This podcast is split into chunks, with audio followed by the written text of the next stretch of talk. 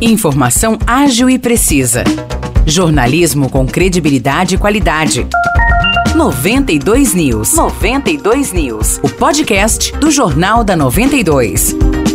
Olá, olá, gente. Tá no ar mais um episódio do podcast 92 News. Aqui Nicolas Santos, estou com o Maurice Projan mais uma vez. Tudo bem, Maurice? Fala, Nicolas, tudo tranquilo? Vamos lá então para mais uma edição do nosso podcast. A gente começa falando que em votação polêmica foi aprovado na Câmara Municipal um projeto de lei que cria uma escola de ensino fundamental em tempo inter... um projeto de lei que cria uma escola de ensino fundamental em tempo integral aqui em São João da Boa Vista. De acordo com a prefeitura, a escola vai receber o nome de Cidinha Curso e vai funcionar no antigo prédio da Escola Antônio Santos Cabral, na Avenida João Osório, Vila Conrado, atendendo 130 crianças distribuídas do primeiro ao quinto ano do ensino fundamental. Exatamente, Nicolas, mas o que chamou a atenção nesse caso foi que os vereadores Bira, Gustavo Belloni e Júnior Davan, que fazem parte da oposição à prefeita, não votaram o projeto que aprovou a criação da escola. Eles saíram do plenário na hora da votação e não deram nenhuma justificativa. Já Claudinho, o pastor Carlos e Tite, que também também são da oposição, chegaram a sair do plenário em um primeiro momento, mas depois retornaram e votaram favoravelmente ao projeto. Vamos agora para Vargem Grande do Sul, onde o Serviço Autônomo de Água e Esgoto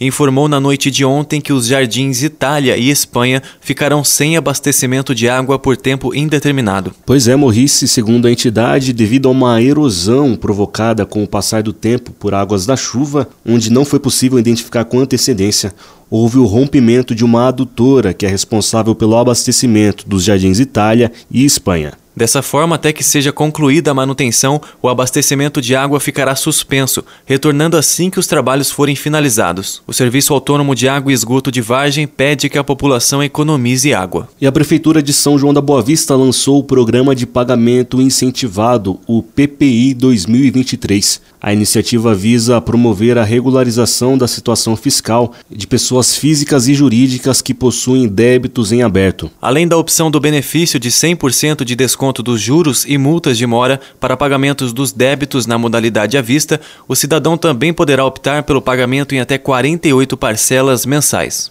E o prazo para adesão ao PPI vai até o dia 22 de dezembro. E uma novidade que, além do atendimento presencial, neste ano o programa também conta com outra novidade, que é o atendimento virtual pelo WhatsApp. Muito bem, Nicolas, fechamos assim então a nossa edição de hoje do podcast 92 News. Se você ouvinte quiser saber todos os detalhes dessas notícias, é só entrar no nosso Facebook 92FM São João. Lá tem o jornal de hoje na íntegra, como sempre. Valeu, Nicolas, um grande abraço para você e até a próxima. Muito obrigado, Morrice, ao pessoal que nos ouviu e até o próximo episódio.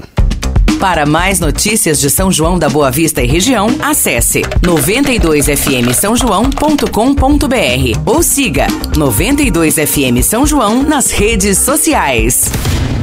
92